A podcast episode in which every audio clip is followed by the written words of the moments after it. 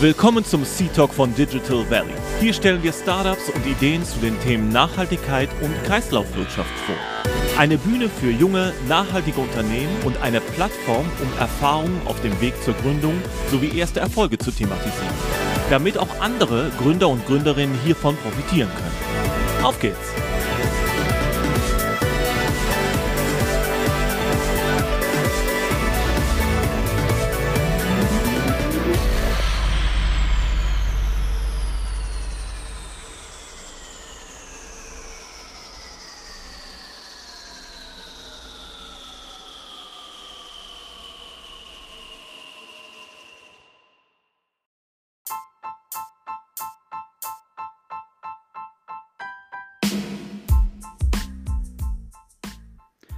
Herzlich willkommen zur achten Folge von Digital Valley Seed Talk. Heute sprechen wir mit Martin Prescher, der in Kalifornien inzwischen lebt äh, und arbeitet mit seiner Familie. Und Martin ist so nett und äh, nimmt uns mal mit auf seine Karrierereise die damals äh, begonnen hat mit äh, einem äh, Doktortitel, den er in München gemacht hat über neuronale Wissenschaften und dann bei Siemens schon in den 2010er Jahren sich mit Elektromobilität und Mobilitätslösungen beschäftigt hat.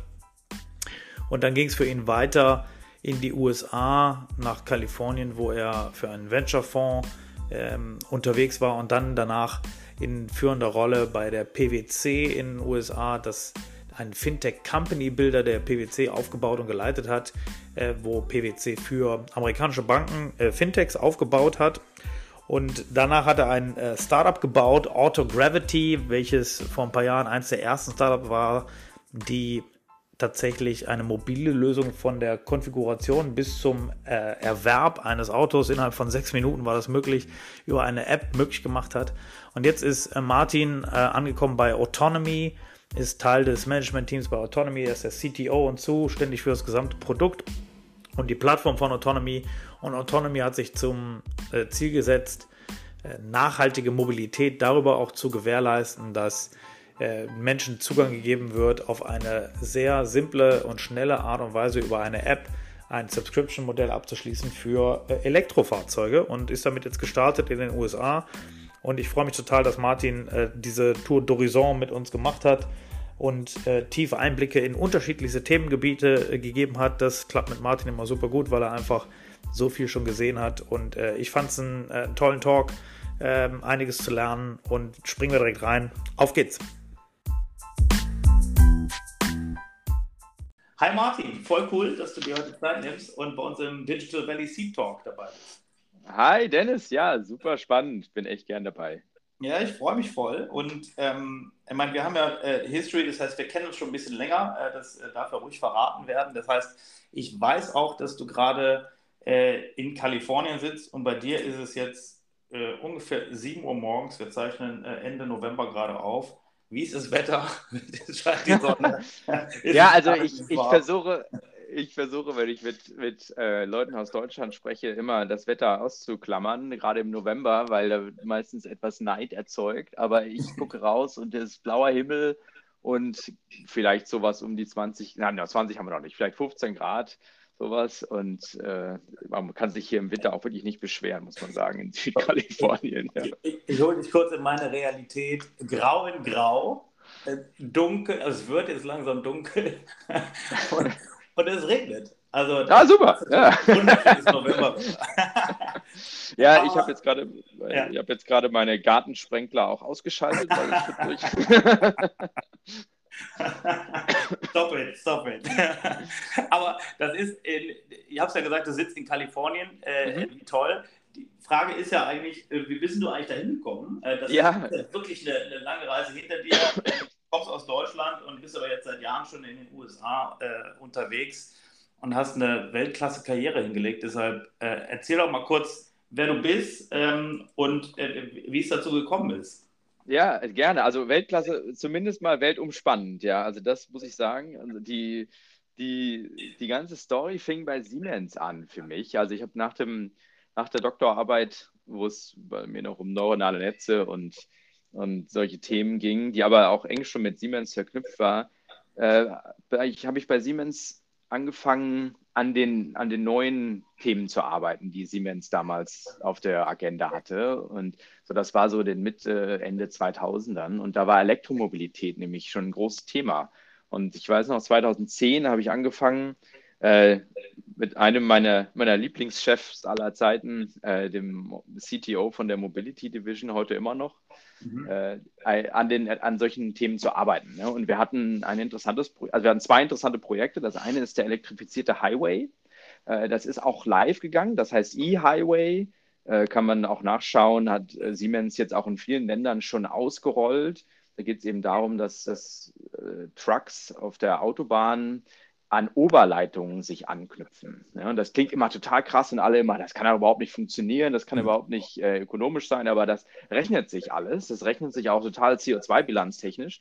Und Siemens hat das eben auch in Deutschland. Gibt es schon Teststrecken äh, in der Realität dazu. Das heißt, der, der, Truck hat dann oben so eine Oberleitungsverknüpfung, die nennt man Pantographen. Mhm. Also das, das, gleiche, was Züge haben. Ne?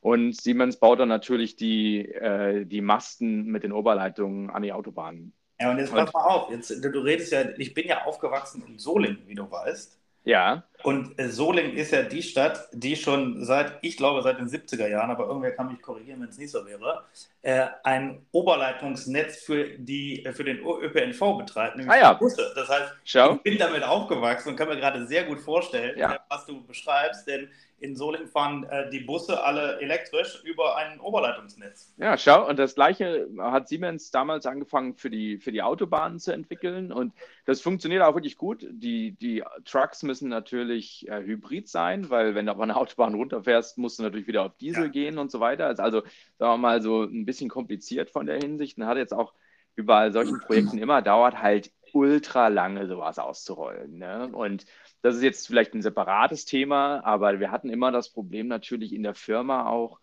dass der ROI, der berühmte Return on Invest, der ist halt, sagen wir mal, so äh, zeitrahmenmäßig 10, 20 Jahre sowas. Ne? Und das ist natürlich für Innovationsthemen immer so ein bisschen schwierig. Aber egal, wir haben das damals angefangen und der, der Roland Edel, da mein, mein Chef damals, der hat das auch wirklich bis heute ziehen die das durch. Ja, also da bin ich wirklich, das ist ein Riesenbeispiel für Corporate Innovation, mal so, ohne, mal so als Nebennotiz. Ja. Aber egal.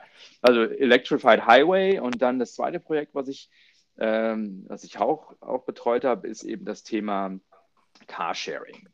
Und da hatten wir bei Siemens eben auch damals schon die Idee, das mit Elektroautos zu machen für Innenstädte. Ne? Also Siemens wollte ein System verkaufen an Innenstädte oder an Städte, äh, mit das, das Ladesäulen äh, beinhaltete, ne? also öffentliche Ladesäulen, aber auch private Ladesäulen oder Ladepunkte und Elektroautos, ne? also die eigentlichen äh, Fahrzeuge. Und wir haben da ein, ein, Testsystem in Berlin aufgebaut damals. Und ich weiß, war, als wir zusammen den MBA gemacht haben, weißt du das vielleicht noch? Da haben wir das damals schon aufgezogen. Und äh, als Betreibermodell eben das Carsharing. Ja? Also man könnte sich ja verschiedene Modelle vorstellen, wie man sowas ausrollt, aber so als Gesamtpaket an die Stadt. Ja? Und das hat Siemens in der Tat nicht weiter verfolgt, äh, weil die äh, Ladesäulen so ein schwieriges, äh, sagen wir mal, ein schwieriges äh, Geschäft waren, auch eben auch natürlich äh, Konkurrenz aus China und so weiter. Ne? Das ist einfach relativ schwierig, äh, solche Sachen äh, richtig profitabel aufzubauen. Und, und das Carsharing selber hat natürlich damals das Problem gehabt, dass es auch einfach keine Autos gab. Ja, das wäre heute vielleicht ganz anders, äh, aber damals hatten wir halt dann irgendwie umgebauten äh, Verbrennerautos und das, das rechnet sich auch dann alles nicht so richtig. Aber zumindest ging meine Karriere da so zu dem Thema damals schon los und, und irgendwie hat mich diese ganze Autoindustrie und Carsharing und so nie, äh, nicht Carsharing, äh, Autoindustrie und Mobility nie so richtig losgelassen und dann 2014 äh, haben wir uns entschieden, in die USA zu ziehen, auch eben, weil ich, äh, wir hatten die Chance über den Beruf und über den äh, da hier, hierher zu kommen nach Kalifornien. Ich habe dann bei einem Venture Fund angefangen oder das war der Grund, warum wir umgezogen sind auch. Und meine Frau hatte auch eine Stelle hier, äh, die sie äh, hierher transferiert hat. Und ich habe dann mich, ich habe dann hauptsächlich Investments und Startup-Investments betreut und auch selber einige gegründet äh, in dem Bereich Manufacturing, Mobility und aber auch viel im Datenbereich, ne? also in Big Data, das war damals noch ein Riesenthema. Ja, und da ging das dann so weiter. Dann bin ich an der Autoindustrie so ein bisschen kleben geblieben, habe ein äh, größeres Startup zusammen mit Daimler und Volkswagen aufgebaut.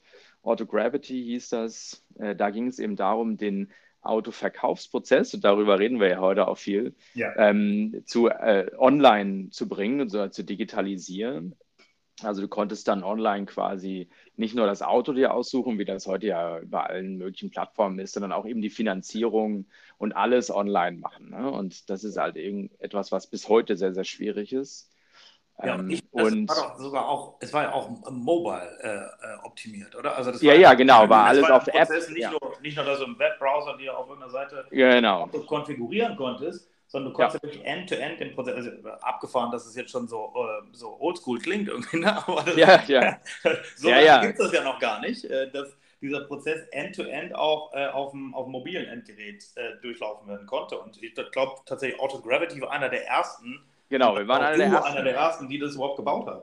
Ja, ja, wir waren eigentlich die ersten, die das gebaut haben. Wir haben das optimiert für iOS und Android und haben wirklich den ganz, der ganze Prozess von Auto auswählen bis zum Abschluss des gesamten Deals äh, hat wirklich nur sechs Minuten gedauert. Ja, also wir haben das ja in den Kundendaten gesehen, wir hatten Millionen von Downloads, also hatten wirklich Leute, die nachts um zwei auf der Couch sitzen, sich ein Auto gekauft haben. Ja, also es ist wirklich ziemlich abgefahren, auch es war wirklich erstaunlich, das zu sehen. Und hat hier in den USA, wo das ja alles ein bisschen anders auch funktioniert mit den Autohändlern, äh, ehrlich gesagt auch relativ große Wellen verursacht, weil die Autohändler natürlich gedacht haben, ach du meine Güte, mhm. jetzt, jetzt geht es uns an den Kragen. Ne? Und ehrlich gesagt ist das ja auch heute weiterhin der Fall, dass die Autohändler immer weiter unter Druck geraten, jetzt eben durch die Hersteller. Ja, weil die Hersteller eben direkt an die Kunden äh, verkaufen. Ja, also Tesla natürlich, ja. aber auch die, die klassischen Hersteller fangen damit jetzt ja an. Äh, dass sie. VW gerade. Ne? Also ja, ja, und da gab es auch in Australien, hat Mercedes jetzt plötzlich den Händlern gesagt, na, wir verkaufen jetzt auch direkt und die Händler haben da angefangen zu klagen und so weiter. Ne? Also das ja. ist. Äh, das ist nicht äh, trivial und das darf man nicht vom Tisch wischen. Und wenn man hier in der US-Autoindustrie unterwegs ist, äh, ist das wirklich so, dass die Händler, es dreht sich alles um die Händler und wie kann man das Geschäftsmodell der Händler eben schützen äh, oder, oder weiterentwickeln. Und das ist wirklich ein interessantes Modell und da können wir auch dann später nochmal drüber sprechen, weil ich glaube, die, die Betreibermodelle sind da wirklich eben ein ganz entscheidendes äh, Thema ne, bei der ganzen Sache. Ja, und dann äh, ja, Autogravity, dann habe ich für PwC einige Jahre gearbeitet, wo ich das eben quasi auch mit größeren Plänen in der Industrie eben umgesetzt habe. Solche, solche Modelle, die es sind natürlich auch alle Banken an solchen Themen äh, interessiert. Das heißt, ich habe ganz hier, ich habe gesagt, Kinder, Kindergeschrei ist in dem Podcast ja, ja. hier inkludiert. Ja. ja. Ähm, Kann auch nicht garantieren, dass bei mir die Tür nicht auch mal aufgeht. Ja, ja, ja. ja. Ähm, zum Glück wurde, wurde da was gegen getan. Wurde geholfen. Äh, wurde geholfen. Und dann, ja, und, und also Banken, das, da müssen wir jetzt auch gleich mal drüber sprechen im Gesamten, haben natürlich da einen riesen Anteil an der ganzen Sache. Und wir, wir reden ja hier auch viel über Sustainability. Äh, Banken sind da auch ein großes Problem bei der ganzen Thematik. Ne? Äh, wie kann man äh, da auch die Bankengeschäftsmodelle ändern? Ne? Und da habe ich ja über PwC viel gemacht. Da eine, genau, eine, da mal kurz reinleuchtend äh, in, auf, den, auf den Stationen, bevor wir später äh, an, tiefer reingehen. Du hast bei PwC, warst du ja zuständig, quasi mit Banken Fintechs äh, auszugründen. Also ihr wart ja, genau so ist es ja. Wie ein Company Builder äh, von PwC betrieben für die großen amerikanischen Häuser. Ja, genau, weil die großen amerikanischen Banken, also man kennt sie ja alle, Wells Fargo, Bank of America, Ally und so weiter, ähm, überlegen sich natürlich auch, na, wo, wo schwimmen unsere Geschäftsmodelle eigentlich so hin? Ne? Und und da, da gibt es, äh, wie gesagt, da haben wir irgendwie, genau wie du es gesagt hast, äh, bei PwC einen Company Builder aufgebaut, der eben ganz neue Geschäftsmodelle für die Banken äh, umgesetzt hat. Ne? So von, von der Pike bis zum Launch. Ne? Und das war schon wirklich sehr interessant, weil man, weil man da auch viel lernt natürlich über die Denkweise der Banken oder die Banken selber über ihre eigene Denkweise. Das ist ja das Spannende an solchen Themen. An, äh, Autogravity war ja auch übrigens ein, äh, Corporate Innovation getrieben ja. von Daimler. Äh, das ist unheimlich interessant, dass die großen Firmen dann selber auch lernen, wie sie eigentlich über Innovation nachdenken. Ja, und war, was ist ihnen eigentlich wichtig? Ne? Also es gibt ja immer die Corporate Innovation die getrieben wird aus dem Gedanken heraus, aber wir müssen innovativ sein, einfach mal so. Ne? Und, und dann merkt man aber relativ schnell, wenn es ans Geld geht, so, hm, Moment mal, ja, das ist ja eigentlich, muss man das ja ein bisschen anders sehen. Und das heißt, der, der, der Nutzen für die, für die Kunden damals bei PwC auch war echt, sich durch diese Investitionen auch wirklich mal zu überlegen, was sind denn eigentlich die wirklich die Geschäftsmodelle der Zukunft, die wir auch wollen? Ja. ja. also einfach eine App zu bauen und einen Markt zu bringen, die, was weiß ich, Financial Health oder sowas macht, ist ja, ist ja in Ordnung, ja, kann man immer machen. Aber was ist denn eigentlich so ein Geschäftsmodell, was damit einhergeht, was wir wirklich auch machen wollen? Ich meine, da haben wir ja auch wirklich einen Overlap. Ich habe ja äh, seinerzeit auch für, für mehrere Jahre einen Fintech als Corporate äh, Innovation Case für, eine, für eine, eine, deutsche Bank, nicht die deutsche Bank, aber eine deutsche Bank äh, aufgebaut. Und ich fand es immer ähm, spannend zu sehen, weil es ist ja hochregulierter Markt, äh, eigentlich Slow Mover, äh, muss man auch sagen. Du darfst keine Fehler machen. Und deshalb, ich hatte mich auch damals immer gefragt, wie erfolgreich kann das eigentlich sein, wenn äh, bei allem Respekt, aber eine PwC sagt, wir sind Company Builder für fürs Bankgeschäft und meine Ratio dahinter war immer zu sagen, ja, aber die wissen, wie Regu Regulation geht und die wissen, welche, welche mhm. du nicht nehmen musst. Äh, war das, war das eigentlich der USP für euren Use Case dahinter, dass ihr mit PwC da erfolgreich sein konntet, dass ihr eben genau diese Schwierigkeiten wenn du da einen Fehler machst, dann hast du ja auch wirklich ein echtes, echtes Problem generiert äh, auf, der, auf der Regulations- oder auf der Kundenseite. War das euer, euer USP, warum ihr das Vertrauen auch von den, von den Kunden, also von den Banken bekommen habt? Ja, ich denke, das war ein, ein ganz großer Teil davon, ja. Und dann eben der Kundenzugang von vornherein, ne, weil du hast ja oft schon Audit ja. oder äh, äh, Regulations-Projekte äh, laufen. Und dann lässt sich das in der Tat von der Warte aus besser aufziehen als von der anderen Warte. Ja. ja, weil Banken, ich hatte ja über die Denkweise gesprochen, denken halt wirklich andersrum. Die denken erstmal von, was können wir eigentlich machen? Ja, und dann äh, als, als was wäre denn möglich? Ne? Und das ist also im Sinne von, oder was wollen wir eigentlich so als große Vision? Und das ist eigentlich wirklich sehr äh, interessant und das hat deswegen auch besser geklappt als andere Company Builder, weil man eben äh, da gleich extrem viel Expertise mitbringt und wir konnten haben in den Projekten natürlich auch da sehr, sehr einfach immer Experten mit reinziehen, natürlich, ne, die sich auch wirklich speziell mit den einzelnen Themen ausgekannt haben. Ne. Aber komplett kontraintuitiv, wenn man darüber nachdenkt. Du kommst über Total kontraintuitiv, den, den, ja. den Risk- und Audit-Kontakt verkaufst ja. du Innovationsprojekte in die Häuser ja, rein. Das ist, ist witzig, ne?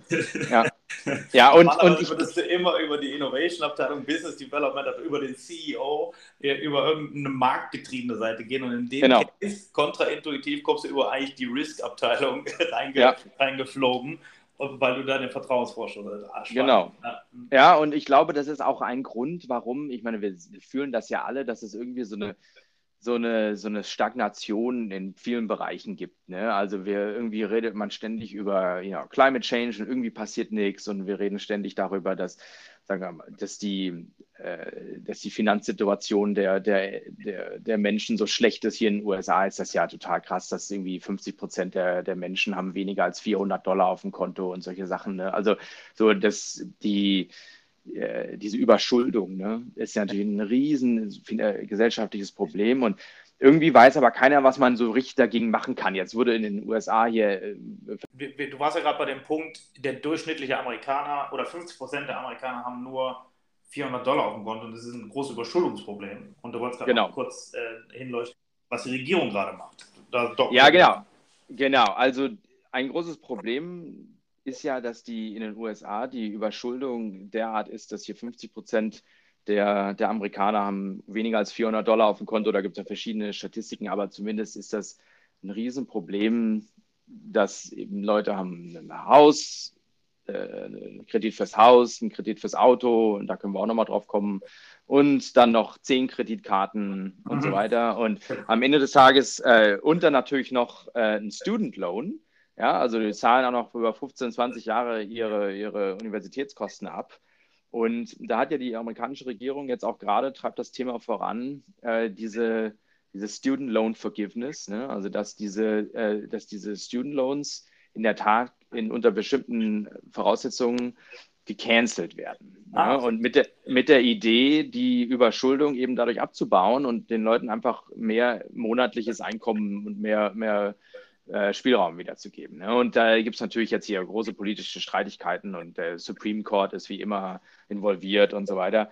Aber am Ende des Tages zeigt das eben, dass es dass dieses gesellschaftliche Problem der Überschuldung halt wirklich ein ganz großes Thema ist, was hier angegangen wird. Ist in Deutschland ein bisschen weniger ein Problem natürlich, weil die Deutschen einfach konservativer sind und weniger mhm. äh, stark konsumgetrieben, sagen wir mal so. Aber äh, in den USA ist das hier wirklich ein Riesenthema und die Autos sind da übrigens ein Riesenteil. Ja? Die Leute fahren einfach zu große Autos, zu teure Autos für ihr eigentliches Einkommen. Und da, und, da schließt ja so ein bisschen der Kreis und da, da können wir jetzt mal kurz in, also abbiegen in die, äh, in die Richtung Autonomy, mhm. wo du nämlich gerade bist, weil genau diese Punkte deines Berufslebens vorher äh, haben im Grunde jetzt genau den Punkt äh, hervorgebracht, warum du gerade tust, was du tust. Ne? Du kommst, du hast erzählt, Siemens, hast da schon EVs gemacht äh, und bist dann in das Bankgeschäft reingegangen und die Kombination quasi von Finanzierung, die, die digitale Strecke äh, dahinter und eben auch Elektromobilität oder anders gesagt auch Zugang erstmal zu Elektromobilität auf dem schnellstmöglichen Wege ist ja eigentlich das, was ihr jetzt gerade kreiert. Vielleicht kannst du kurz darauf ja. sagen, ähm, ne, die Reise hat dich bis zur Autonomy geführt. Was, was macht Autonomy? Was machst du in Autonomy? Und ja. du, erzähl mal kurz. Ja, also die Idee ist Auto-Subscription. Ne? Das ist ja auch in Deutschland schon angekommen, das Thema. Also irgendwie Chibo hatte da ja sogar mal ein Angebot und so weiter, äh, wo man eben sagt, es ist sowas ähnliches wie eine Langzeitmiete oder auch sowas ähnliches wie ein Leasingmodell. Also was Autonomy eben macht, ist eine äh, Car Subscription ohne Termbindung, also ohne Laufzeitbindung. Also wir haben eine minimale Laufzeit von drei Monaten, aber danach kannst du das Auto jederzeit zurückgeben äh, und den neues, neues holen, wenn du willst. Und, äh, und hast einfach nur eine monatliche Rate. Ja? Und das, diese Car-Subscriptions werden ja immer beliebter. Es gibt Studien, die vorhersagen, dass das bis zu 20 Prozent äh, des Marktes einnehmen wird innerhalb dieses äh, Jahrzehnts noch. Ich weiß nicht, ob ich da so an Bord bin, dass das so viel ist, aber zumindest ist das schon ein Markt auch für bestimmte Nischen, die wir eben auch viel adressieren. Und in den USA jetzt sind das zum Beispiel auch internationale Leute, die, sagen wir mal, gerade ins Land kommen, die haben jetzt sehr, sehr große Schwierigkeiten, Autokredite zu bekommen äh, und so weiter. Also es gibt viele, viele Consumer Pockets, die, ähm, also äh, Kundensegmente, die, die sowas, die sowas gut finden.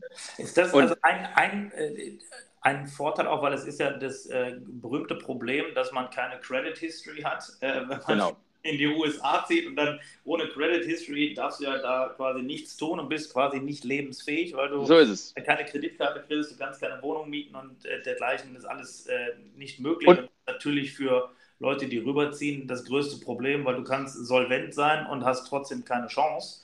So ist es. Das heißt, hier über ein Subscription Model hast du äh, die äh, Bypass zur Credit History Problematik. Genau, Genau, also im Endeffekt, und ich bin eben CTO, bin verantwortlich für Produkt und, und Engineering und die, äh, was wir eben gebaut haben, ist wieder eine Mobile First Experience, ja. in der wir also quasi diesen gesamten Prozess wieder komplett auf eine App ziehen. Der ist jetzt ein bisschen länger als bei Autogravity, weil nämlich am Anfang steht eben die gesamte Kunden, dieses Kunden kennenlernen. Ne? Also wir scannen auch die Driver's License und so weiter und äh, machen in der Tat einen Background-Check mit der Person in verschiedenster Weise, aber eben sehr nicht ähm, eben sehr unintrusiv, ne? Ja. sodass du halt eben versuchst, wir müssen natürlich kennenlernen, wer ist der Kunde und äh, dann kannst du eben da ein Auto auswählen, kannst einen Termin machen, wann du das Auto abholen möchtest, kannst du natürlich deine ganzen Payment-Geschichten regeln, also wie möchtest du es eigentlich bezahlen. Und hier kommt nämlich der, der große Kick, du kannst das nämlich mit einer Kreditkarte dann bezahlen. Ja. Ja, und heute ist es halt so, du kannst ja nirgendwo irgendwie ein Auto mit der Kreditkarte bezahlen. Ja, also das, außer das ist jetzt ein, ein 5000 Dollar altes Teil, ne? Aber am Ende des ein neues Auto oder so kannst du natürlich. Das heißt, du kannst ein neues Auto fahren quasi ab morgen über die Kreditkarte. Ja, das, ist ja, das, das, ist ja im Grunde dieses, du kannst ein neues Auto fahren, das ist ja äh, auch äh, sozusagen euer Purpose, dass ihr sagt, wir wollen das, den Zugang ermöglichen, dass man sofort auch auf ein EV schwenken kann, also ein Electric Vehicle. Ähm, und bei euch ist es in dem Fall ja Teslas. Ne? Also ihr, ihr habt, so es, wenn ja. ich richtig verstanden habe, habt ihr ausschließlich äh, Teslas im Bestand. Und das macht euer Geschäftsmodell aber auch ja so äh, hybrid, äh, um in Autosprache zu bleiben. Äh, du bist der CTO und der, der Produktzuständige auch und baust ja die Plattform und die ganzen Prozesse, aber gleichzeitig operiert ihr ja auch einen riesen Fuhrpark. Ne? Vielleicht kannst du da genau. mal das Geschäftsmodell reinleuchten, weil das eine funktioniert ohne das andere bei euch natürlich. Ja, und, und das ist, glaube ich, auch eben ein Modell, nicht das, aber ein Modell der Zukunft eben ist, dass wir den Fuhrpark selber besitzen und eben operaten. Und durch das Besitzen der Fahrzeuge haben wir natürlich alle Freiheiten, also alle ist übertrieben, natürlich gibt es immer Regularien, ja. aber keinerlei äh, Finanzregularien, wie wir den Zugang zu diesen Autos eben ermöglichen. Ne? Weil das sind unsere Autos. Ne? Du kannst damit machen, was du willst, wie Herz und Avis auch. Die können, uh, we, we reserve the right to refuse service to anyone. Ja, also du kannst im Prinzip äh, da viel mehr, hat eine viel größere Entscheidungsgewalt. Das ist in den USA, heißt das Reg M, ja, also Regulation M, äh, die man dadurch umgeht, die eben in der sehr, sehr große Probleme macht, wenn du Autokredite vergeben möchtest, was, immer, was auch Leasing beinhaltet. Äh, dieses Reg M ist extrem aggressiv und, und, macht das eben in der Autoindustrie sehr, sehr schwer, übrigens Innovationen voranzubringen. Okay. Äh, das hast du in dem Modell eben nicht. Und äh, das andere, und das finde ich halt wirklich interessant, ist, und du hast das so ein bisschen angedeutet, du hast eine Verknüpfung zwischen der digitalen und der, der physischen Welt ne, ja. bei diesen Themen, weil du hast da wirklich Autos rumstehen. Ja, also du hast dann so Lieferungen von 500 Teslas, mhm. die stehen dann auf dem Parkplatz, ja, und dann kommen Kunden und holen die sich ab. Ja, und das ist, ich finde das, das habe ich bei Siemens, fand ich damals, das schon um durch den Kreis zurückzuschlagen, schon immer so interessant, so diese Idee, wie kann man eigentlich äh, physische oder Real-World-Prozesse eben digitalisieren. Ne? Und, und bei uns ist das eben auch so, wir haben eben diese Autos und die haben natürlich auch alle äh, Telematik drin. Das ist das Schöne bei den neuen Autos. Das heißt, wir wissen genau, wo die sind.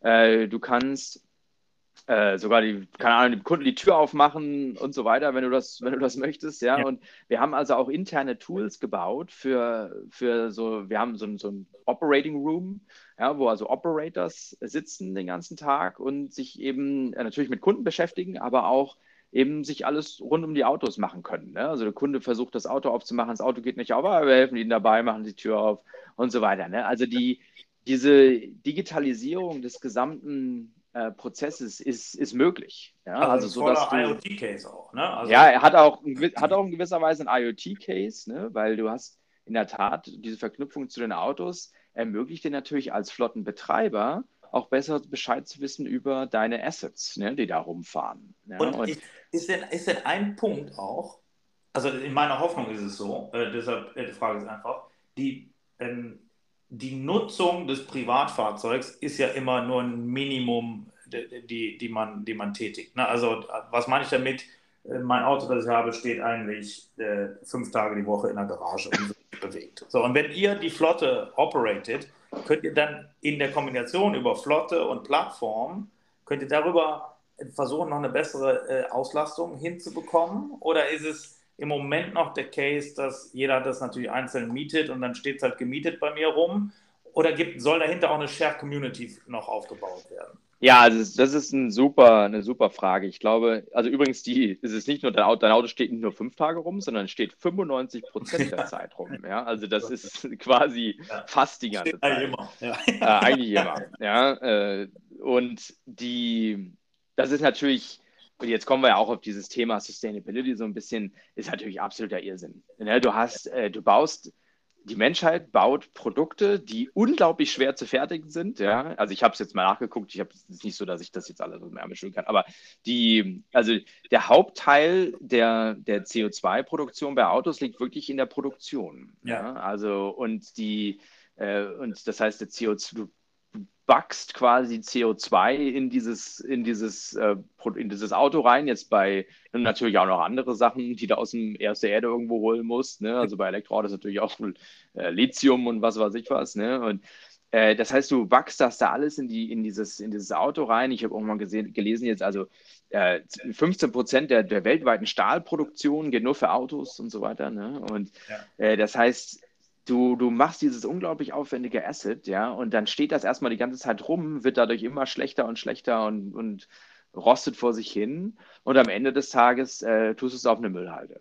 Ja? Mhm. Und, und das ist natürlich, äh, dieses lineare Modell ist, ist gerade bei Autos, finde ich, halt unglaublich, unglaublich äh, problematisch, wenn du mal überlegst, wie viele von den Teilen rumfahren. Ne? Und dann äh, bei Elektroautos hast du übrigens das gleiche Problem, ne? nur mal so, ne? weil das ist also auch nicht der Heilsbringer. Im Gegenteil, die ja, erfordern sogar mehr äh, CO2-Produktion in der Produktion, äh, mehr CO2 in der Produktion, also acht bis neun Tonnen und Verbrennerautos fünf bis sechs. Ne? Wegen Aber der oder woran wegen der seltenen Erden, die noch in Ja, ja, du hast die Batterien, genau, und äh, das also hauptsächlich die Batterien. 45 Prozent übrigens hm. geht in die Batterie da. Ne? Ja. Und, und, aber du hast natürlich bei Elektroautos durch, über die Laufzeit, über die Nutzung, ja. dann weniger CO2-Produktion, sodass sie am Ende also in der Tat besser rauskommen.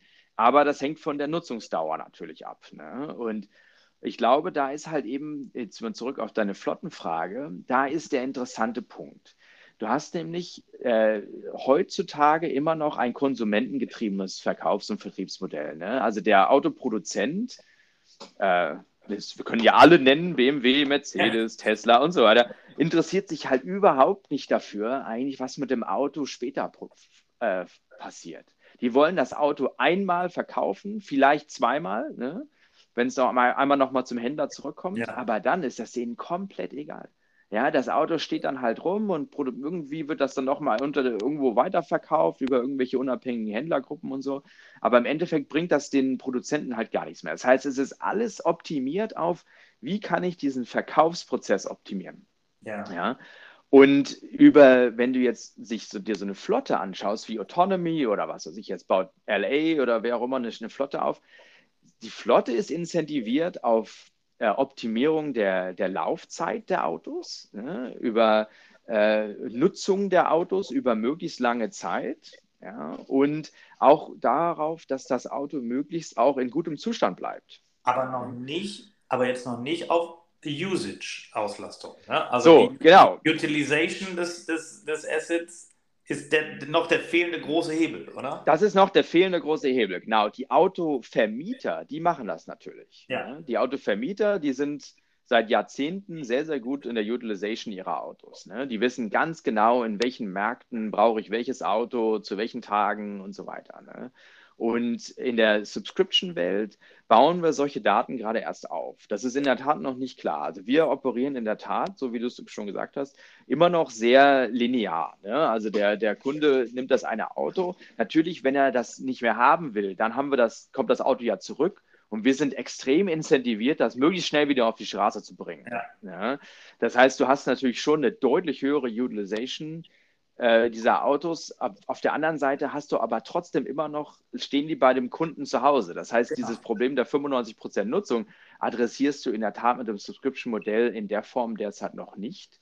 Das könntest du, das kannst du heute ja nur optimieren über so Turo-Modelle oder solche Sachen, wo du eben die Privatautos dann nochmal shares oder so weiter. Ne? Ja, Aber das mhm. wäre das nicht, nicht eine, eine Möglichkeit als Feature für euch, zu sagen, es gibt auch eine Autonomy Community mhm. und derjenige, der ein Auto gemietet hat für drei Monate oder was auch immer, ähm, der kann das öffnen über eure, über eure Community und sagen, hey, wer das für einen Tag nehmen will oder für drei Stunden und bringt mir das wieder zurück oder an einen Ort stellt das ab, den ich erlaube, dass er es da abstellen kann.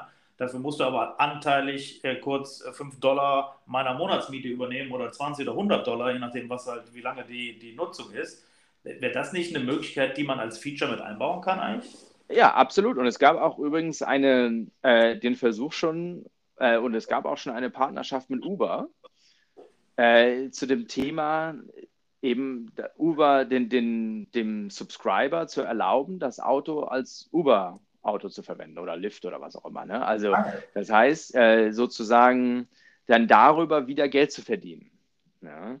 Ja. Und das ist natürlich sehr attraktiv in der Hinsicht, ne? weil du dann die Utilization halt nach, nach oben schnellen lässt. Ne? Und ich glaube, von einem Sustainability-Aspekt ist das ganz interessant. Also du hast der, der Flottenbetreiber, wir besitzen das Auto, du lässt jemand anders das subscriben und dieser, der monetarisiert das dann wieder durch höhere Utilization.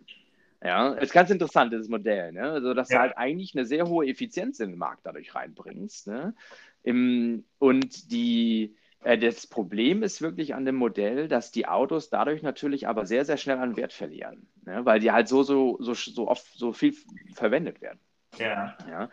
Das heißt, das gibt so ein bisschen so ein Chicken-Egg-Problem, dass du als Flottenbetreiber kaufst du natürlich nur die Autos dann, die möglichst wenig äh, Maintenance brauchen. Ne? Also wir haben natürlich viele Leute, die sich mit den Daten beschäftigen über Fahrzeuge und so weiter.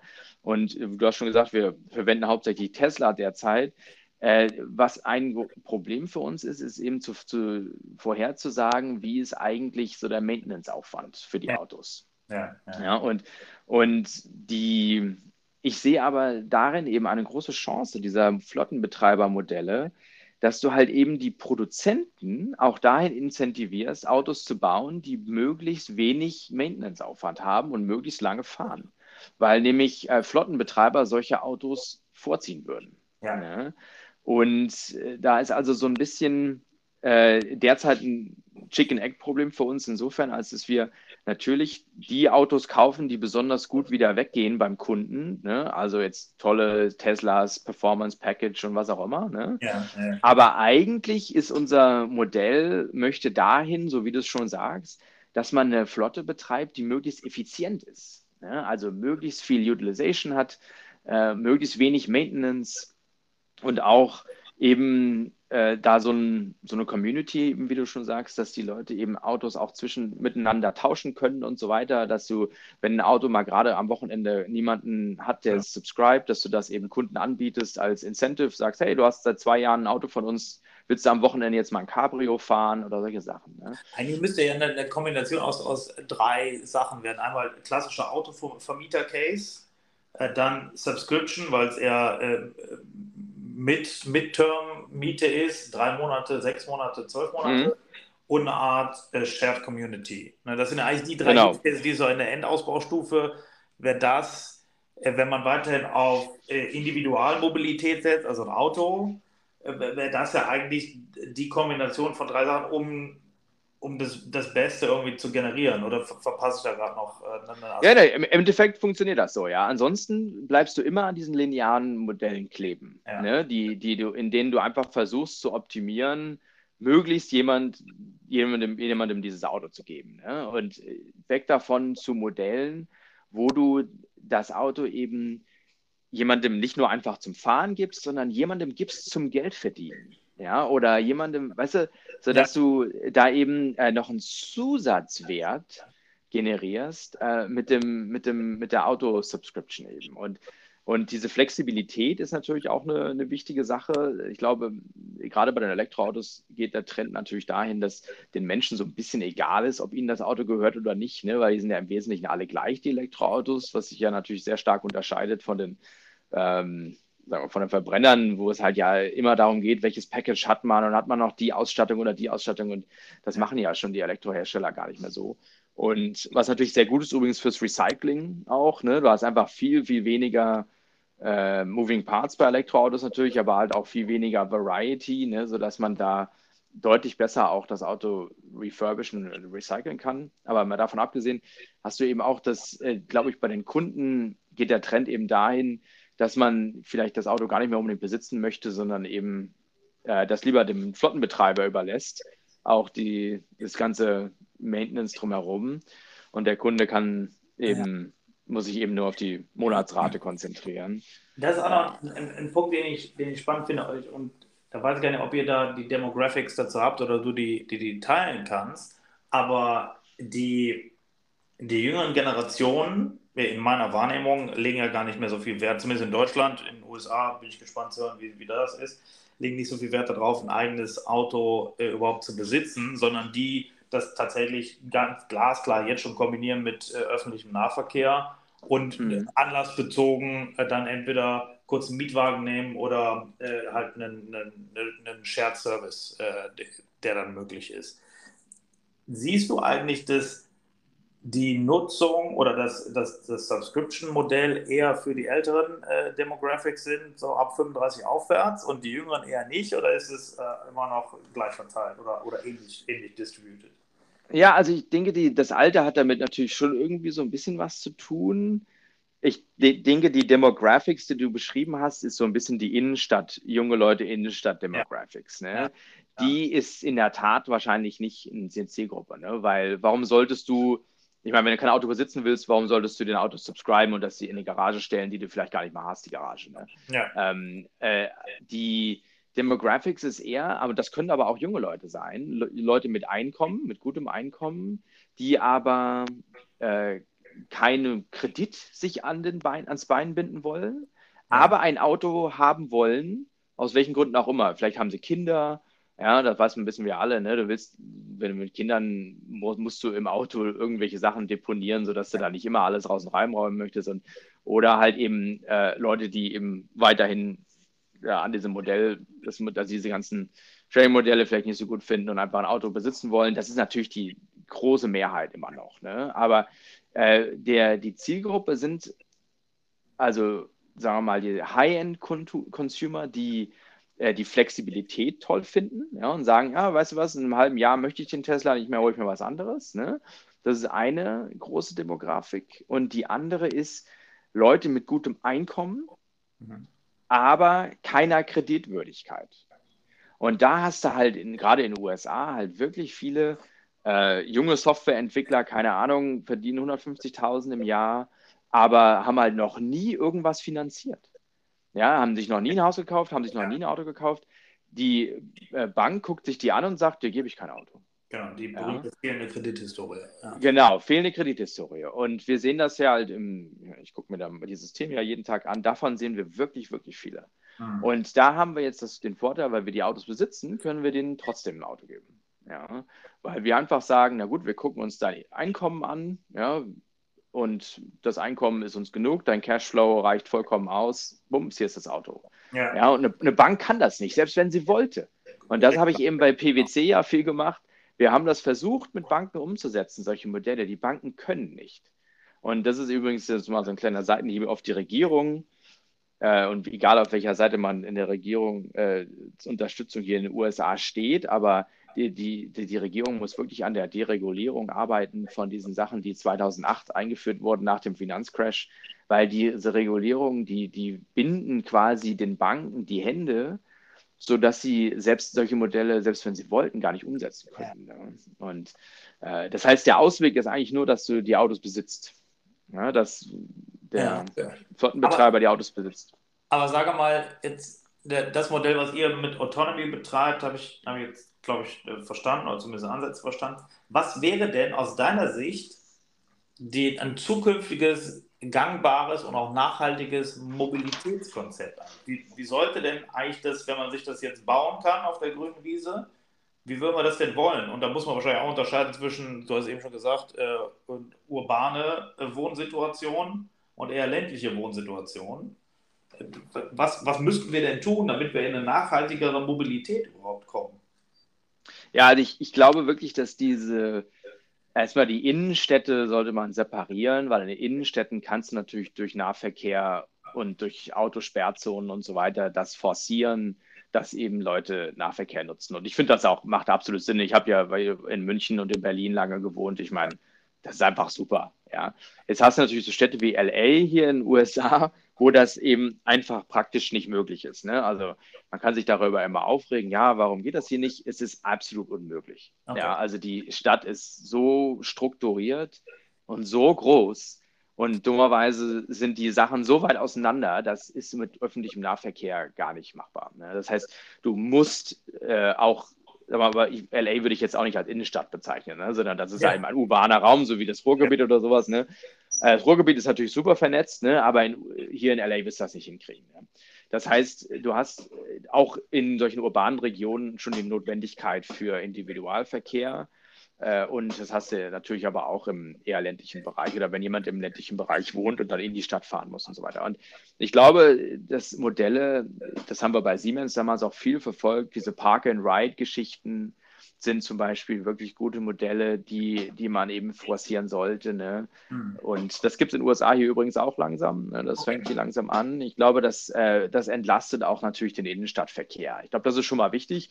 Und ich denke, dass das andere ist, wir müssen anders über die Autos nachdenken. Da ist wieder so ein kultureller Wandel notwendig, so wie bei vielen Konsumgütern, dass wir uns einfach mal überlegen, auch als Konsumenten, wie wichtig ist es mir eigentlich, dass ich das Auto besitze? Ja. Muss ich das wirklich besitzen? Oder ist es nicht wirklich besser, äh, zu Modellen zu wechseln, wo ich das Auto nur für eine, für eine Zeit habe oder wo ich das Auto share? Weil dieser Besitz des Autos, der durch unsere Kultur getrieben wird, der ist der, der Schlüssel, warum das nicht so richtig funktioniert. Ne? Weil die, das incentiviert die Produzenten, äh, die Hersteller der Autos und, und auch die Finanzierer dazu, eben solche, solche linearen Modelle weiter voranzutreiben, ne? wo du halt das Auto jemandem verkaufst und da machen alle unheimlich Profit bei und super. Und dann steht das Auto in deinem, in deinem Driveway da müssen wir von weg und ich glaube, das ist eben auch konsumentengetrieben. Ne? Wir, wir, müssen uns eben überlegen, müssen wir wirklich das Auto besitzen? Ist es mir so wichtig, dass, ähm, dass ich den, in den USA ist das Title, äh, in Deutschland ja. glaube ich der Fahrzeugbrief, dass ich ja. den zu Hause liegen habe, ja, oder ist es, äh, oder auch wenn, selbst wenn du das Auto liest, bei der Bank liegt er dann zwar, aber im Endeffekt äh, ist das trotzdem ein besitzartiges Modell. Äh, da müssen wir von weg. Ja? Und ja, da bin ich, ich denke, und, aber, und gleichzeitig ist es doch auch so, dass seit den, wahrscheinlich, keine Ahnung, wahrscheinlich schon immer, aber gefühlt seit den 50er Jahren, werden die Autos ja auch immer größer, immer genau. schwerer, äh, immer mehr Ressource läuft da rein. Du genau. geschrieben, wie viel auch im Produktionsprozess einfach an CO2 in so ein Auto gebacken wird. Das ist ja, und der Use Case ist ja wahrscheinlich auch hier 95 Prozent dass du so viel Raum des Autos, so viel, so viel Volumen im Auto gar nicht benötigst. Genau. Also du brauchst ja kleinere, einfachere Fahrzeuge. So ist es. Und wenn du jetzt mal so die neuen Mercedes dir anschaust, so, so, so, so schön die auch sind und so, was ein Aufwand in dieses Auto reingeht. Ja. ja. Und das ist auch nur schön am Anfang. Ja, das wird weniger schön über die Zeit. Ja, und das heißt, in der Tat glaube ich, und da komme ich zurück auf die Flottenbetreiber, wenn wir zu Modellen wechseln, in denen nicht der Konsument das Auto besitzt, der das Auto nämlich nur kauft, wie ein Konsument eben ist. Der setzt sich rein beim, Herst beim Dealer und sagt, boah, ist das schön. Ja, wenn du dich in so einen neuen Mercedes ja. reinsetzt, dann denkst du dir schon geil. Oder ja, also, oder, oder VW oder BMW. Ich, ich möchte jetzt nicht gegen die einzelnen Hersteller. Die sind alle im Prinzip immer dasselbe. Ne? Alle Hersteller im Prinzip, äh, optimieren ihr Fahrzeug natürlich auf den Verkaufsshowroom. Ja, und da möglichst das Auto ähm, dem, dem Kunden eben das Auto schmackhaft zu machen.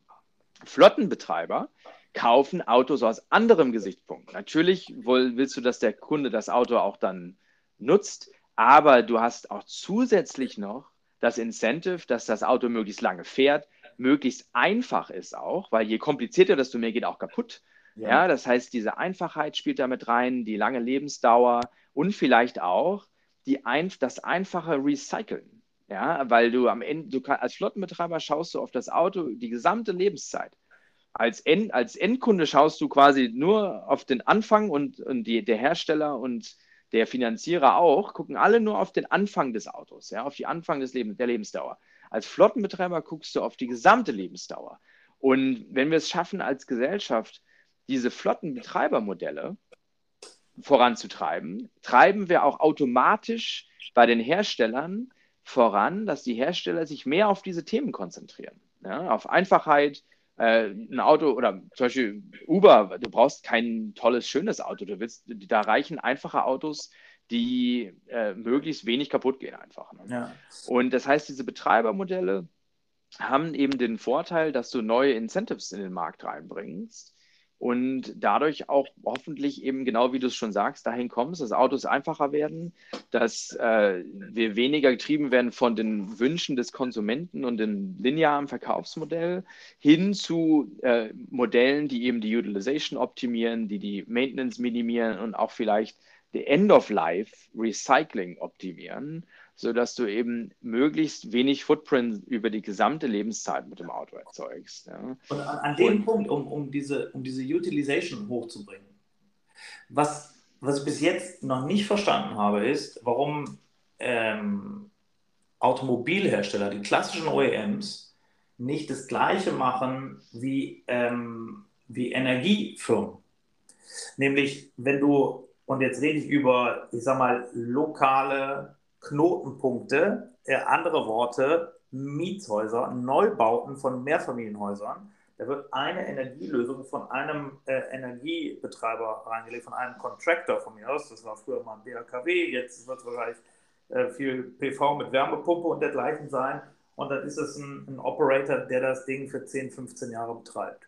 Warum, warum sehen das eigentlich OEMs nicht als Absatzmarkt, dass sie sagen, und bei einem Neubau, Mehrfamilienhaus, bin ich der Mobilitätsbetreiber. Mhm. Es gibt einen Energiebetreiber und ich bin der Mobilitätsbetreiber und ihr habt immer zehn You Name the Company of the Car ähm, äh, in eurer Tiefgarage stehen und es gibt eine App, die ihr als Hausgemeinschaft genau. nutzen könnt und damit hast du nicht 30 Autos da stehen, sondern nur noch fünf oder sieben oder zehn, aber die Ausnutzung dieser Autos ist viel höher. Und du hast mal einen Cabrio, mal einen Transporter und mal einfach nur einen, einen Stage, Station Wagon, ähm, wo du Kindersitze drin hast und so. Also das ist ein, ein Case, wo OEMs gefühlt noch sich überhaupt nicht mit beschäftigen und es ist eigentlich nur ein Copy-Paste-Ansatz von Energiebetreibern, die das äh, als Contractor schon immer machen. In, in, äh, genau. Also. Und übrigens auch von der Finanzierungsseite. Private Equity investiert schon jeher in Windparks. Ja, Warum ja. nicht in Flotten investieren? Ja, das ist genau dasselbe. Ja, ist genau dasselbe. Du, du hast ein Asset und das Asset produziert Geld. Das kann ein Windrad sein oder das kann ein Elektroauto sein oder ein Ford F150. Ja? Und, genau. und am Ende des Tages, glaube ich, wird das auch dahin gehen, dass, wenn ich von Flottenbetreibern rede, meine ich gar nicht mal unbedingt so Privatfirmen wie Autonomy, weil das ist natürlich, das ist schon ein schwieriges Geschäftsmodell ne, für eine Privatfirma. Ne? Gerade wenn du die neu aufbaust, weil du musst die Autos ja, erstmal kaufen. Kapitalintensiv. Was super kapitalintensiv. Ein schwieriges Modell. Ne? Kann, wie viele Autos man, habt ihr auf einmal bestellt? Wie viele, was war die größte Bestellung? 40.000 oder so. Ne? Also die werden natürlich, ja, die werden natürlich noch nicht alle geliefert, aber äh, wir hatten schon Lieferungen von 1000 Autos und so. Also das ist schon äh, wirklich ein, ein, Thema und das kann man, das kann man schaffen, wenn man, wenn man geschickt ist ne? und viel digitalisiert, so wie wir das machen. Aber es ist ein schwieriges Modell. Ne? Und die, äh, ich glaube, dass die Zukunft wirklich auch bei diesen, bei Flotten liegen von äh, wie du schon gesagt hast, ne, äh, von Betreibern wie Firmen oder, ja, oder also Apartmentkomplexen und so ja. weiter, ne, wo im Prinzip genau dasselbe, du hast äh, Assets, die Assets äh, kannst du monetarisieren, indem du einfach, die Leute zahlen eben einen monatlichen Beitrag und können die Autos dann nutzen.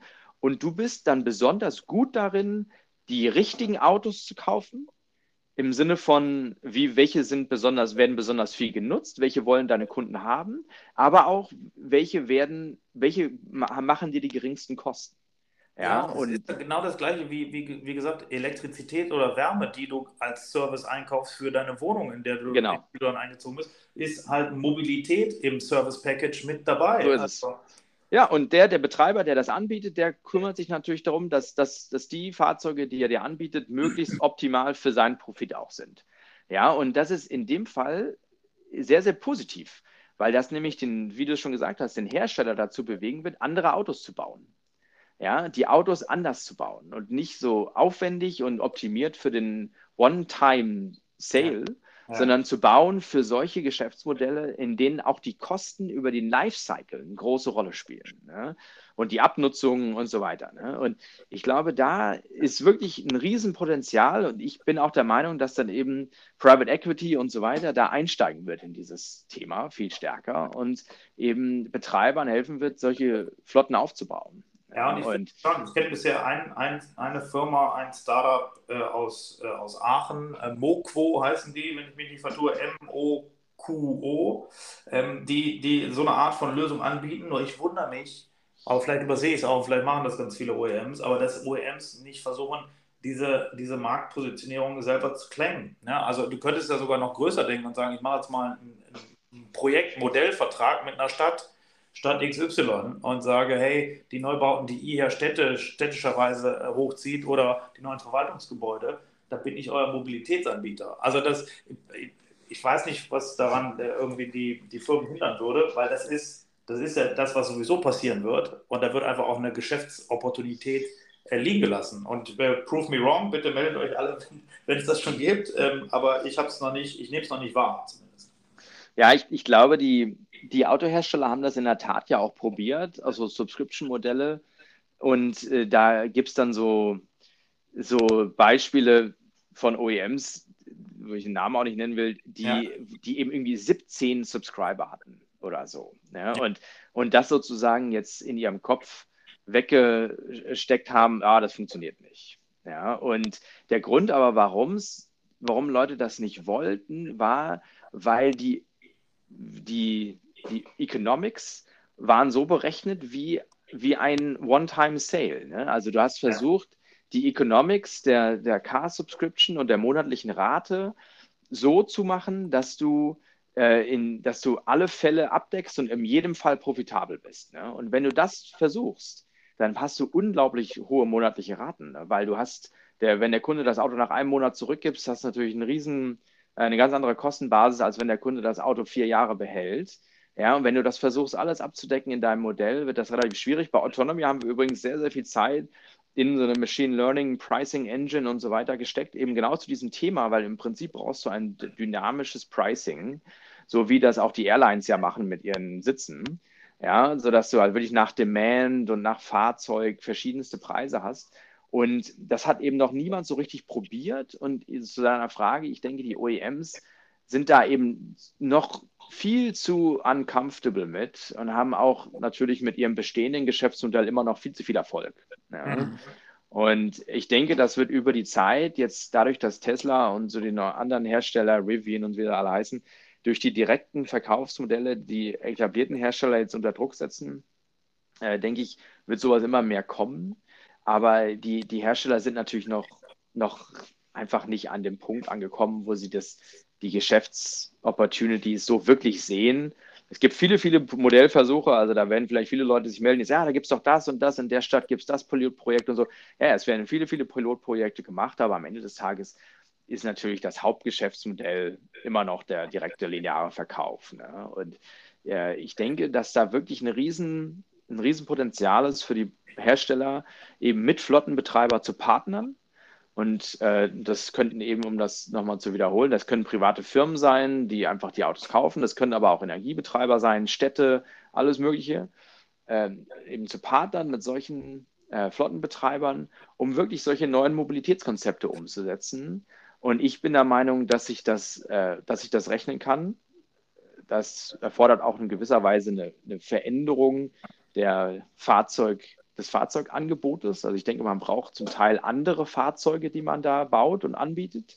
Aber äh, das ist ja heutzutage auch deutlich einfacher geworden. Erstmal durch die Elektroautos ist die Komplexität gesunken. Ja, und äh, das Zweite ist, dass natürlich die Autohersteller sehr, sehr viel in Plattformen investiert haben, die eben auch die, die Differenzierung an den Modellen sehr einfach macht. Das sieht man eben ja daran, dass die alle Hersteller ja auch eben eine unglaubliche Modellvielfalt jetzt haben. Und da können also bei den Herstellern in Verknüpfung mit den Betreibern, denke ich, sehr interessante Mod äh, Geschäftsmodelle entstehen, die jetzt in unserer Lebenszeit wahrscheinlich noch nicht all das komplett ersetzen wird, ne? das, das Fahrzeug, das normale lineare Verkaufsmodell. Aber ich denke, dass da schon in den nächsten Jahren äh, oder Jahrzehnten viel, viel passieren wird äh, hin zu solchen Modellen. Ja, ich finde, ich finde äh, teilweise, da ist eine ähm, da wird eine Verantwortung nicht gelebt, die du als großer globaler Konzern, was die meisten uns bekannten Automarken ja sind, das sind alles äh, global agierende Player, sonst würden sie eh nicht mehr bestehen können, die äh, natürlich über Nachhaltigkeit reden, äh, aber was anderes predigen, nämlich dann immer ihre, ihren Individual-Sale äh, in im, im, im Dealership darüber begründen, dass der Konsument fragt das ja nach. Genau, das genau. Das 6-Liter-Auto, was 10 Meter lang ist und äh, 100 genau. Euro kostet. Äh, und das ist, ich, das, das, finde ich, eine zu einfache Ausrede dafür, dann nicht äh, andere, äh, andere Autos auch zu bauen, ja. anderen, anderen, Konsum auch anzuregen, auch marketingmäßig übrigens anzuregen. Genau. Ja, das ist genauso wie das 6-Liter-Auto Äh, und ich meine nicht Verbrauch, sondern den Verbrennermotor in dem Fall. ähm, ja, es ist. Um das, das, das wird marketingmäßig bepriesen, aber das andere könntest du marketingmäßig genauso sexy machen, genau. dass Leute darauf, äh, darauf abfahren. Ähm, und was mir aber als Gedanke noch kommt, ist, ein ganz altes Geschäftsmodell äh, in Deutschland äh, sehr bekannt, das Mehrweg-Pfandsystem. Ja? Also, also mhm. wenn, du, wenn, du, eine Flotte betreibst und sei es eine Flotte an äh, Bierflaschen, die im Mehrweg-Pfandsystem sind, oder eine Flotte an Fahrzeugen, die Logik ist eigentlich die gleiche. Brauchst du ein Downpayment äh, als Pfand, das du hinterlegst, auch bei euch? Oder sollte das eigentlich, kann das Teil der Lösung sein, dass man einfach sagt, hey, okay, da musst du 5000 Euro Downpayment machen, aber dafür hast du die Chance über Subscription jederzeit sehr schnell äh, wieder an, an neue Individualmobilität, in dem Fall halt ein Auto zu kommen. Genau. Also wir haben auch ein Downpayment übrigens, äh, genau aus dem Grund. Okay. Und äh, ich, ich glaube, das ist wirklich so ein bisschen so wie mit der Milch in Deutschland auch, wo man immer sagt, ja, der Konsument möchte Milch für 50 Cent pro Liter, keine Ahnung, wie viel das ehrlich gesagt in Deutschland heutzutage kostet, aber so total günstige Milch, ja, und deswegen können wir kein Bio-Farming machen und so weiter, weil der Konsument möchte das ja. Und das ist genau dasselbe Argument, ja, wie ja. genau wie du es schon gesagt hast, ne? Der Konsument möchte eben den, das Riesen-SUV und deswegen müssen wir es auch bauen.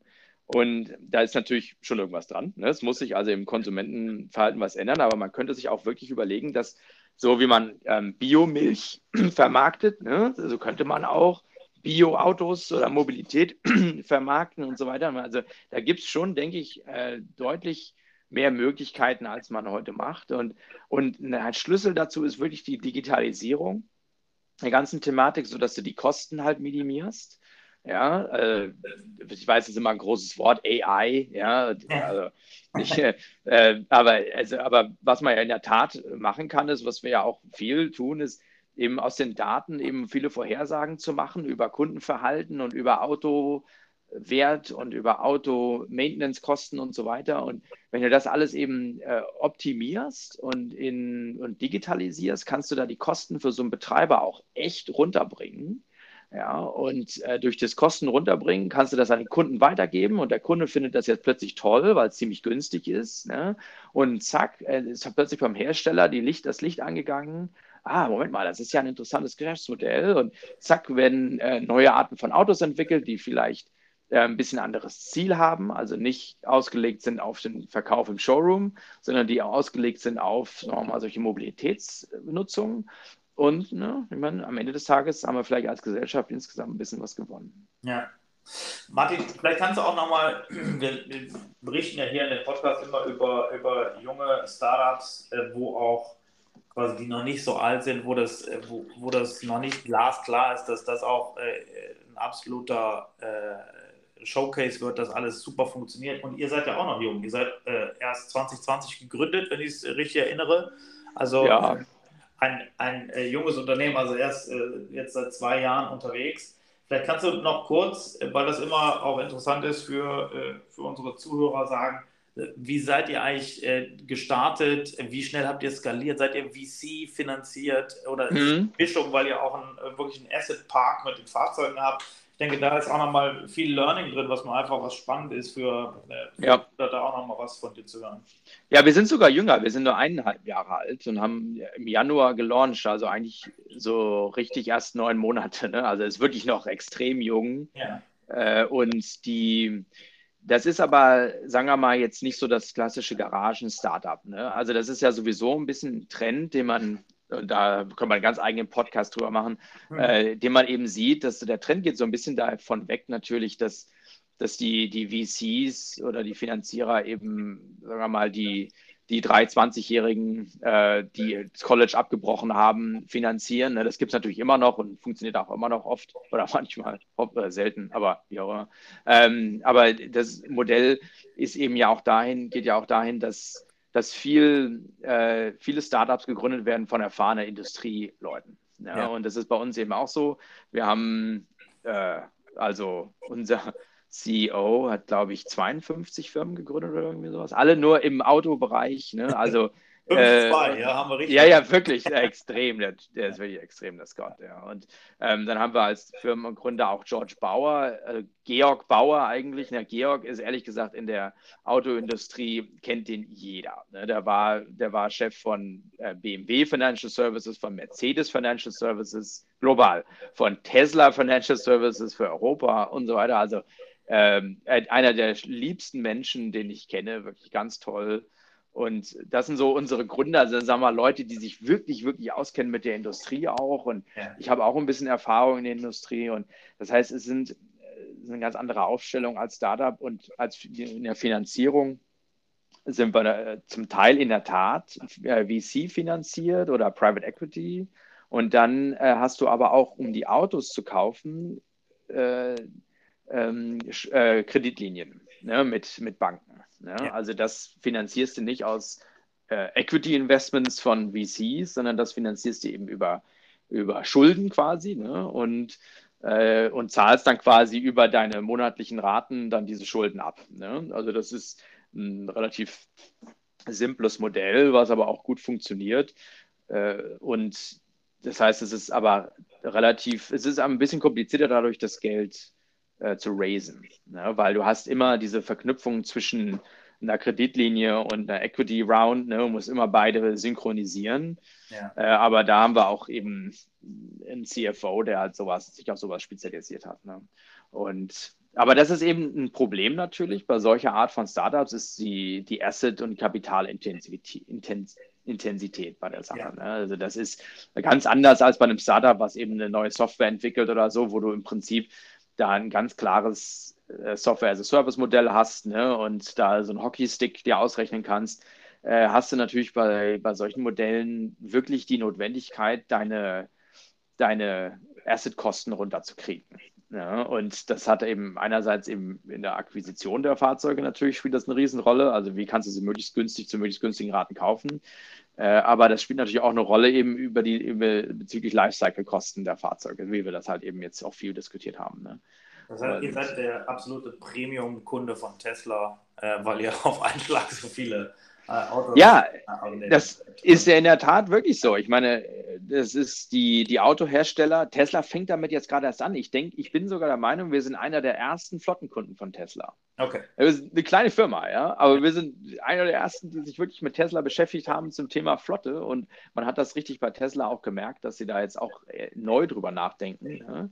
Ja. Äh, und äh, weil man die etablierten Hersteller kennen das natürlich, weil die mit der Polizei zusammenarbeiten oder mit äh, dem Taxi und so weiter. Ne? Und also, sie kennen das ja, die, die Hersteller, aber Tesla ist da eben neu in dem Thema so ein bisschen und äh, sieht da eben wirklich ein Potenzial, ne? weil du kannst äh, Produktionsspitzen dadurch locker abfangen.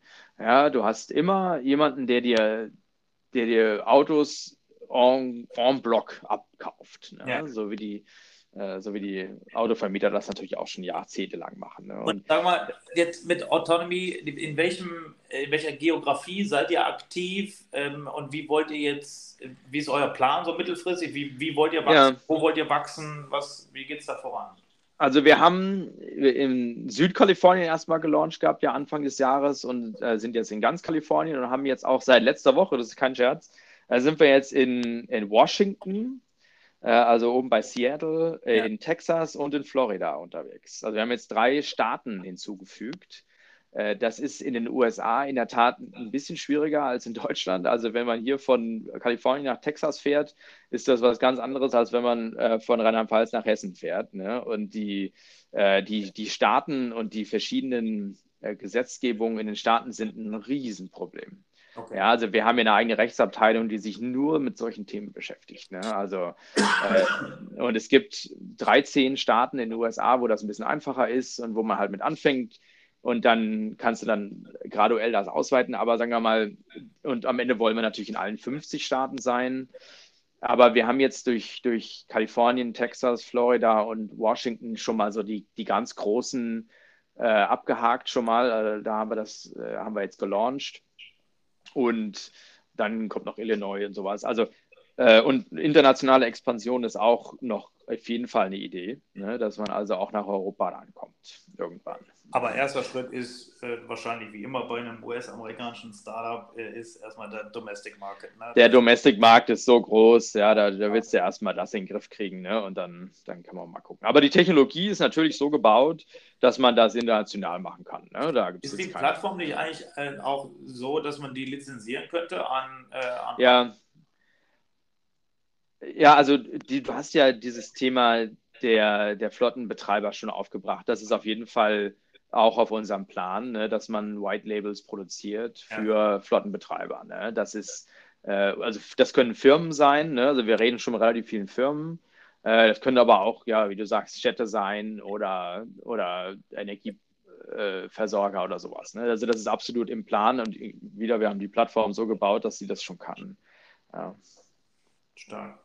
In Deutschland würden wir jetzt äh, auch immer noch die, die äh, Startups fragen, was, was braucht ihr gerade und wen braucht ihr gerade noch aus welchem Ökosystem der lokalen Ökosystem, der euch helfen kann. Das, äh, die Frage vermeide ich jetzt gerade für äh, bei dir in Kalifornien, aber ähm, was glaubst du, ähm, mit wem man auch das Thema äh, zukünftige Mobilität, nachhaltige Mobilität vielleicht noch besprechen sollte, vielleicht aus, äh, aus, ähm, aus deiner alten Welt, aus, aus, den, aus den deutschen äh, Connections.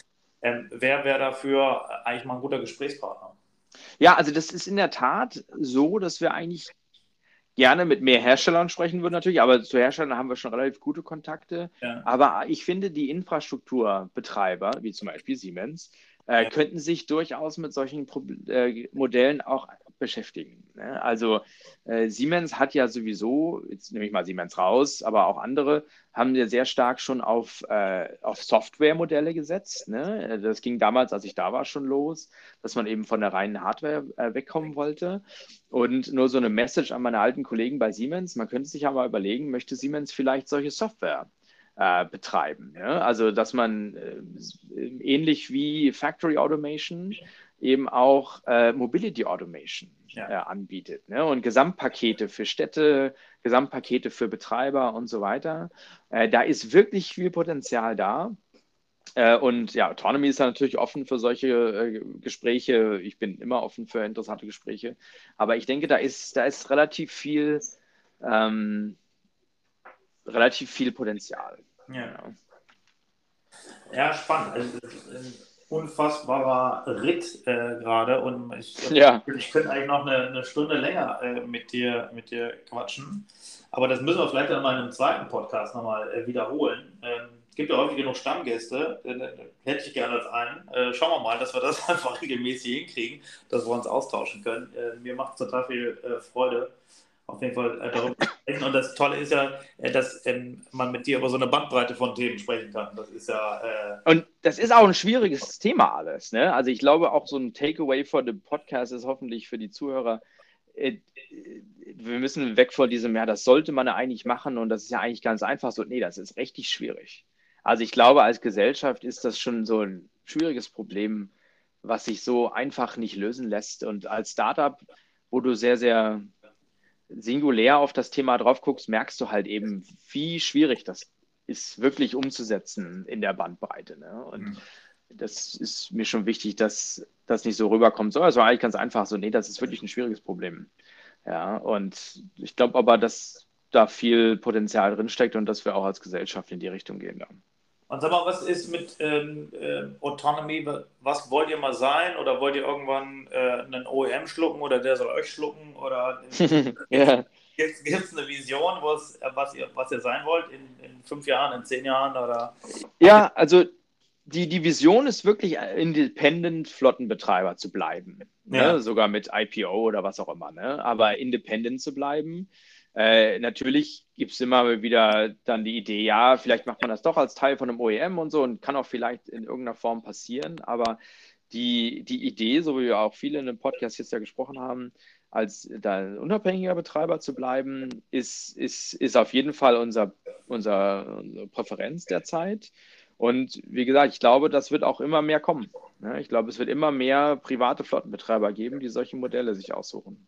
Ja, ja, ich glaube es auch. Ich glaube auch, ich meine, so wie ich es eben gesagt habe, ich denke, dass in Mobilität genauso ein Add-on-Service wird, äh, also gerade in, in, in Mehrfamilien- und urbanen äh, Loka Lokalisationen, dass genauso wie Energie einfach äh, mit hinzugenommen wird. Und dann suchst du dir einen Contractor und äh, nimmst einfach Mobilität an Bord als Service und gar nicht als, genau. als Eigentum. Äh, das ist genau, was du sagst. Das äh, entwickelt sich weiter. Auch im ländlichen Raum muss es sicherlich immer eine Mischung aus unterschiedlichsten Varianten sein und da muss natürlich auch deutlich der ÖPNV noch besser äh, ausgebaut und angebunden werden. Ähm, gleichwohl äh, hast du natürlich einen großen Hebel, allein schon wenn du nur die, die urbanen Orte dazu bringst, äh, nachhaltigere Mobilität zu leben, dann ist, äh, ist natürlich das schon ein Riesenhebel, den man bewegen kann. So ist es. Ja, stark. Hey, danke, dass du dir äh, so viel Zeit genommen hast. Jetzt äh, ist die Sonne bei dir langsam in voller Blüte auf. Ja, sagen. genau. 8.30 Uhr äh, ist jetzt, glaube ich, ungefähr bei dir. Ähm, Hat echt Spaß gemacht. wahrscheinlich, ne? Ja, genau. Ich hole mir jetzt mal einen, einen Tee. Kaffee ja. trinke ich nicht mehr, trinke ich zu viel von. Äh, und äh, äh, Dennis, war toll, mal wieder mit dir zu quatschen. Ja, ich danke dir, lieber Martin. Auch ganz bald. Ich freue mich. Bis dann. Bis Tschüss. Dann. Ciao, ciao. ciao.